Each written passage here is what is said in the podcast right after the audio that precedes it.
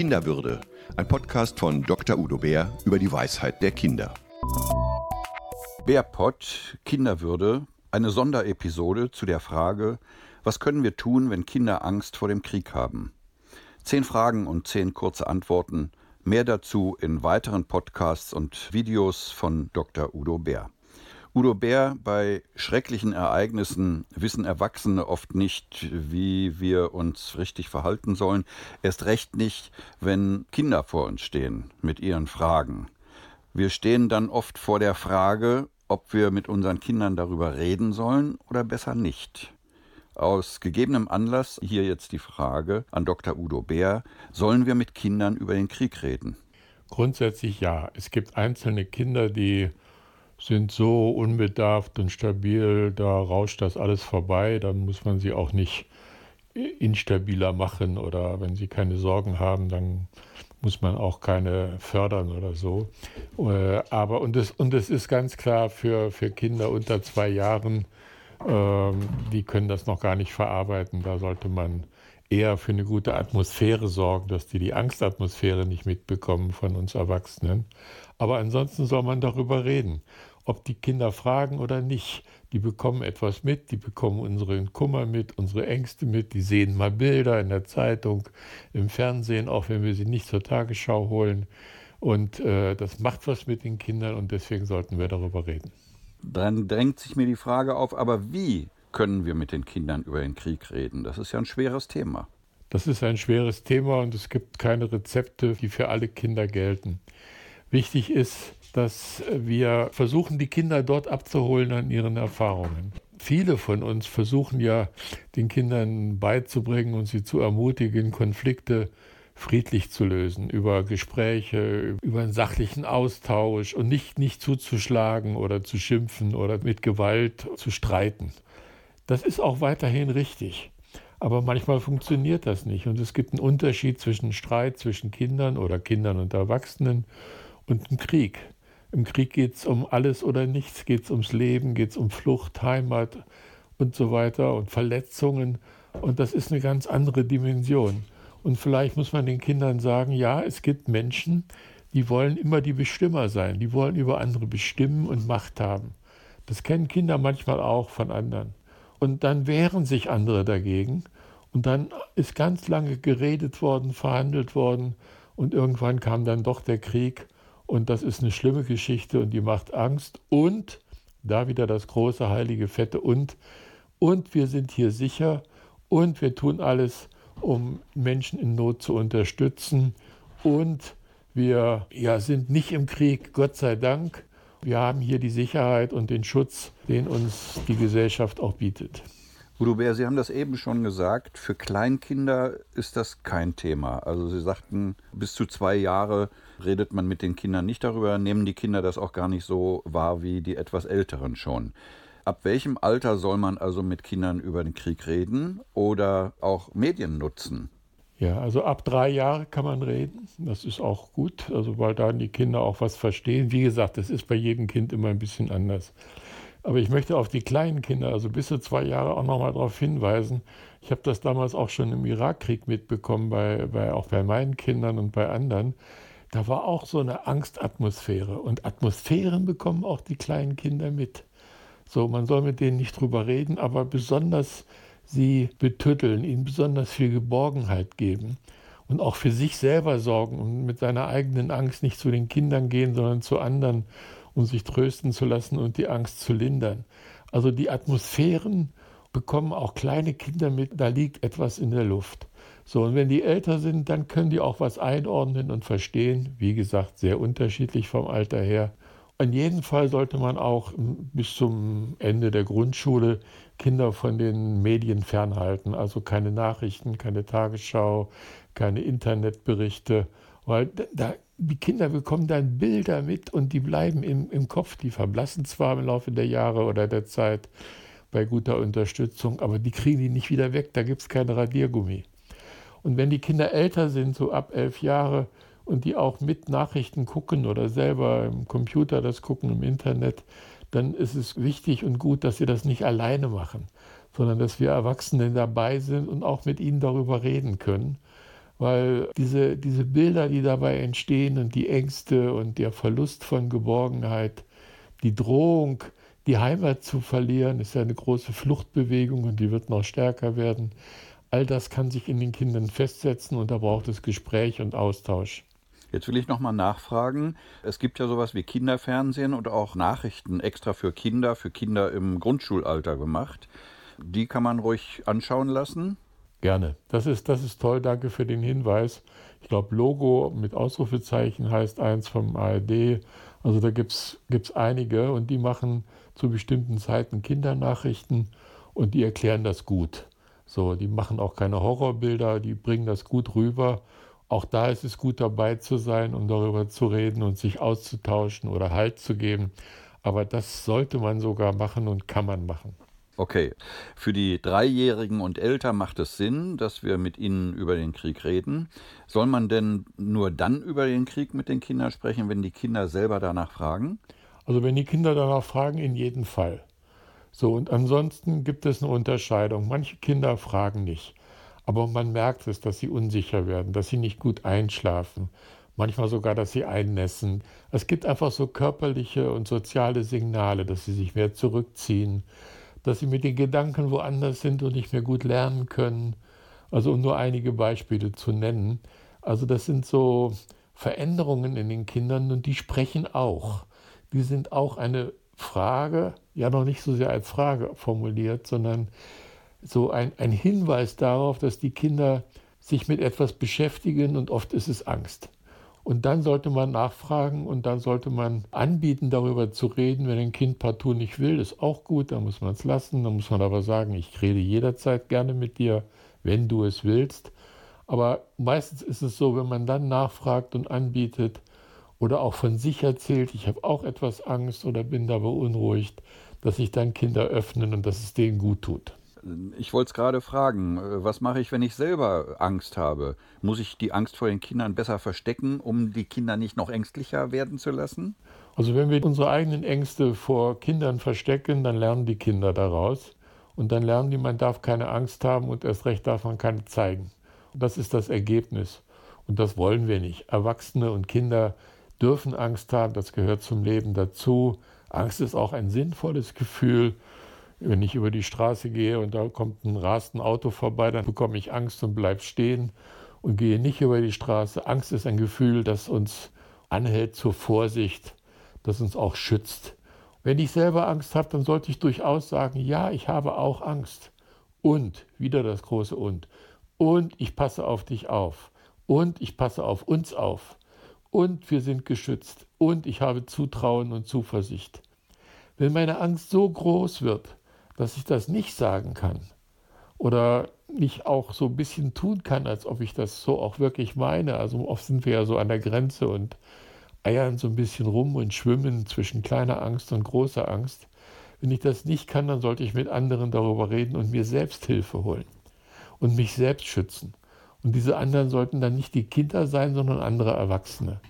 Wenn im Flugzeug die Sauerstoffmasken da von der Decke runterfallen und die Ansage von der Stewardess oder vom Steward kommt, wie man die benutzen soll, dann sagen die auch immer, legen Sie zuerst für sich die Sauerstoffmaske an und dann für Ihre Kinder.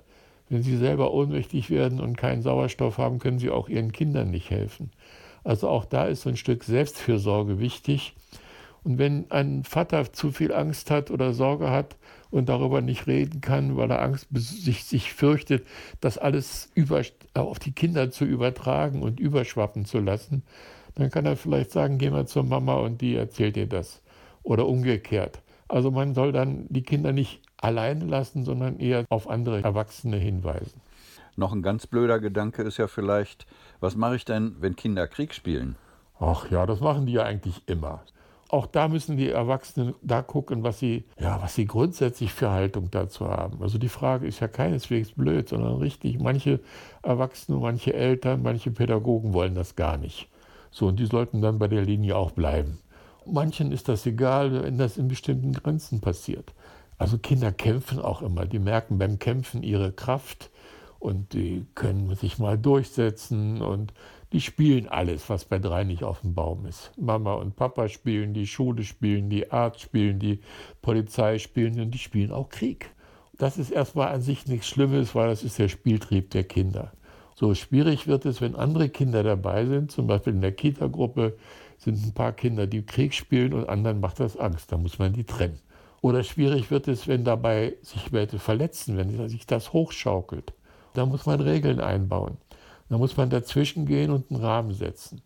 Oder man kann auch Vorschläge machen, wie dieses Kriegsspielen auf anderen Ebenen, nicht gerade mit Stöcken im Garten passiert, sondern vielleicht mit Knetefiguren oder Legos oder anderen Möglichkeiten oder beim Malen, also etwas, was nicht so gefährlich ist. Alles, was Kinder bewegt, tritt im Spielen auf. Das ist erstmal etwas, was eine grundlegende Erfahrung ist. Und wenn wir bestimmte Teile ganz abstellen wollen, gelingt uns das oft nicht, weil irgendwann kommt das. Aber wer das trotzdem versuchen will, soll es probieren. Nur wichtig ist, wenn Kinder mit Krieg spielen, darf es nicht zu viel sein und zu viel werden. Und dann ist es auch wichtig, dass beispielsweise, das ist eine Erfahrung auch aus den letzten Tagen, dass beispielsweise in Schulklassen oder auch zu Hause manchmal oder in Kitagruppen beispielsweise auch russische Kinder geschützt werden, dass die nicht diskriminiert werden, dass die auch im Spiel geschützt werden, dass man auch denen sagt, also die, die Regierung, die Chefs, die Meister, die Oberen, das sind nicht die Kinder. Die Kinder entscheiden nicht, ob es Krieg gibt zwischen Russland und der Ukraine oder auch anderswo. Also man hat viele Möglichkeiten im Spiel einzugreifen. Dass Kinder etwas spielen, was sie bewegt, ist normal. Kommen wir nochmal zurück vom Spiel in die harte Wirklichkeit. Bei kriegerischen Auseinandersetzungen äh, stellt sich ja oft und selbst auch die Frage, wer ist hier eigentlich der Aggressor, wer ist der, der angreift und wer ist der, der angegriffen wird. Wie kann ich mich denn verhalten, wenn Kinder mich nun fragen, wer ist denn hier der Gute und wer sind vielleicht die Bösen? Sagen Sie Ihre Meinung. Sagen Sie ganz klar Ihre Meinung und äh, meine Meinung ist klar, die russische Regierung hat die Ukraine angegriffen und bringt ganz viel Leid über die Bevölkerung, auch über die russischen Soldaten und die russische Zivilbevölkerung. Also ich bin da parteilich. Kinder fragen sowas. Die wollen wissen, wer gut und böse ist. Mein Enkel sagte mal, äh, Darth Vader ist für die Guten. So, das war nicht mein Bild von Darth Vader, der kämpft gegen die Bösen. Aber das war das Bild des Kindes. Der, die brauchen das. Wenn ein Kind zum Beispiel etwas Ungerechtes erlebt hat, sagen wir mal in der Kita oder in der Grundschule und hat eine schlechte Note bekommen oder ein bester Freund ist bestraft worden für etwas, was er nach Meinung des Kindes nichts konnte und so weiter oder hat Schläge bekommen oder Prügel oder eine, ist was geklaut worden, wie auch immer und kommt nach Hause und erzählt das. Und dann reagieren manche Eltern so darauf, dass sie sagen, oh, da hast du aber bestimmt was zu beigetragen und versuchen gleich die Vorgeschichte zu analysieren und dem Kind pädagogisch etwas beizubringen, wie es solche Situationen überhaupt vermeiden kann. Das Kind braucht aber was anderes. Das von den Eltern ist oft gut gemeint, aber das Kind braucht erstmal Parteilichkeit. Das Kind braucht erstmal Trost. Das Kind braucht erstmal eine Haltung, du gehörst zu den Guten. So, und wenn es diesen Schutz und diese Parteilichkeit bekommt und auch in seinem Gerechtigkeitsgefühl bestärkt wird, dann kann man später darüber reden, was hätte man vorher machen können. Ich bringe das Beispiel nur, weil das Bestreben nach Parteilichkeit den Kindern innewohnt und der Gefühlswelt der Kinder innewohnt. Das ist ganz wichtig und ganz, ganz wesentlich für Kinder, dass die Leute haben, und das sind in der Regel die Eltern, die an ihrer Seite stehen, die sie stützen, wo sie sich anlehnen können. Und wir dürfen nicht so einen objektiv neutralen Blick nur haben, wo wir gucken, ja, wir müssen ja alles Peace und regeln und jeder hat dazu was beigetragen und dieses ganze scheinobjektive Gerede. Kinder brauchen Parteilichkeit und deswegen fragen die auch so etwas. Also es geht ja im Grunde genommen bei all diesen Dingen auch immer um die Seele, um die Seele der Erwachsenen und auch um die kleine empfindliche Seele bei Kindern. Was kann ich tun, wenn ein Kind, das aus Syrien geflohen ist, durch die aktuellen Kriegsbilder jetzt wieder sehr verstört wird? Ja, das Kind braucht besondere Unterstützung. Das kann man beispielsweise in der Kita-Gruppe oder im Klassenverband nicht ausreichend lösen. Also es braucht Aufmerksamkeit, es braucht Respekt, auch vor seinem Verstörtsein. Das Kind spinnt nicht. Es ist so, wenn Kinder traumatisiert sind, Und das sind die Kinder aus Syrien, aus Afghanistan, aus vielen Ländern. Aber es sind auch deutschstämmige Kinder, die Unglücke erlebt haben, die geschlagen worden sind oder sexuelle Gewalt erleben haben. Und die bekommen dann mit, dass wieder Hunderttausende Menschen fliehen, dass auf Menschen geschossen wird, dass sie Angst haben um ihre Geborgenheit, um ihr Zuhause sein, um ihr Leben, um ihre Gesundheit. Dann klopft das alte Trauma wieder an und sagt, vergiss mich nicht. Dann erfolgt Retraumatisierung. Und für die Kinder ist es dann nicht so, dass sie sich an eine Situation in Syrien erinnern, sondern für sie ist es so, als wären sie jetzt wieder in der Situation. Für sie ist es nicht so, als wäre die Flucht mit Daten und Fakten und allem wieder lebendig, sondern die sind wieder auf der Flucht, wenn sie andere Kinder und Erwachsene auf der Flucht sehen. Das gilt übrigens auch für ältere Menschen, die dann auch wieder an ihre Erfahrungen der Kriegszeit im Zweiten Weltkrieg sich erinnern oder ich hab, mache mehrere Projekte oder immer wieder mal was mit Traumahelfern in Bosnien. Für die sind diese Bilder aus der Ukraine jetzt wieder eine Wiederbelebung der bosnischen, kroatischen, serbischen Kriege im zerfallenen Jugoslawien. Also da passiert etwas Besonderes. Und das ist in der größeren Gruppe, einer Klasse oder Kita-Gruppe nicht zu lösen. Und deswegen brauchen diese Kinder eine besondere Förderung. Ich habe vorgestern mitbekommen, da wollte ein Kind zum Therapeuten oder die Eltern wollten es aus ähnlichen Gründen und hat gesagt, ja, kann ich machen, aber in einem Jahr erst. Bis dahin ist das Kind in der Psychiatrie, das reicht nicht. Da muss es vorher Angebote geben. Wir machen zum Beispiel kleine Gruppen über das Institut für soziale Innovation, Fördergruppen oder Stärkungsgruppen ja, wo, wo sechs Kinder sich sechs, sieben, acht Mal treffen, anderthalb Stunden am Nachmittag in der offenen Ganztagsschule oder auch so organisiert, wo die malen, wo die reden, wo die spielen und wo es dann Leute gibt, die besonders ausgebildet sind, zu trösten, zu fördern, zu unterstützen, den Schrecken zu nehmen. Und das ist etwas, was viel besser ist, als ein Jahr zu warten. Also da sind manchmal Eltern, Lehrerinnen, Erzieherinnen oft überfordert.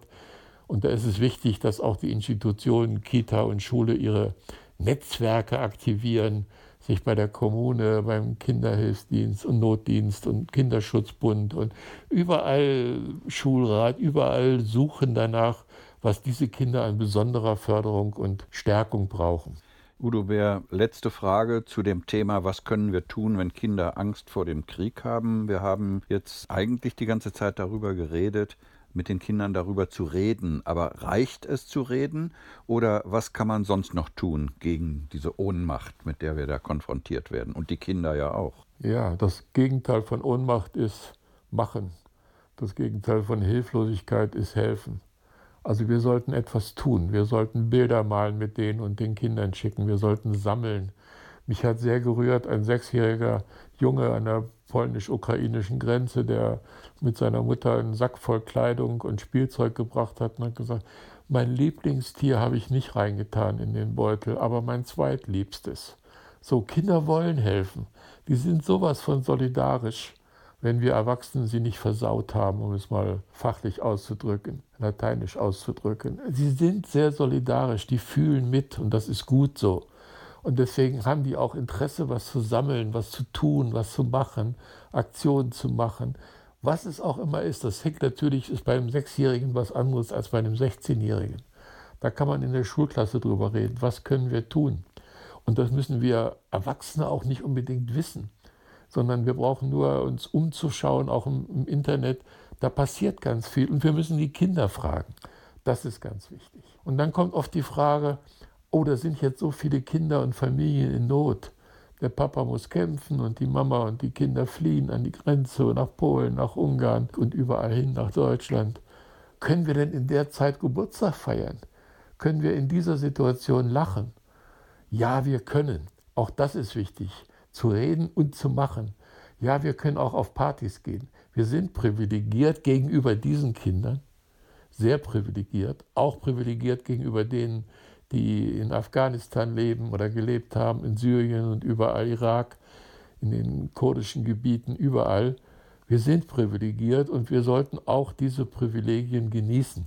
Wir können ein gutes Essen mit den Kindern kochen, wir können backen, wir können auch diese andere Seite der Not, nämlich den Genuss und die Freude, auch leben und da auch etwas machen. Auch da wieder das große Und. Das tut allen gut, den Erwachsenen wie den Kindern. Vielen Dank. Das war Dr. Udo Bär im Bärpott Kinderwürde. Hier eine Sonderepisode zu der Frage, was können wir tun, wenn Kinder Angst vor dem Krieg haben? Sie hörten Dr. Udo Bär im Bärpott Kinderwürde über die Weisheit der Kinder.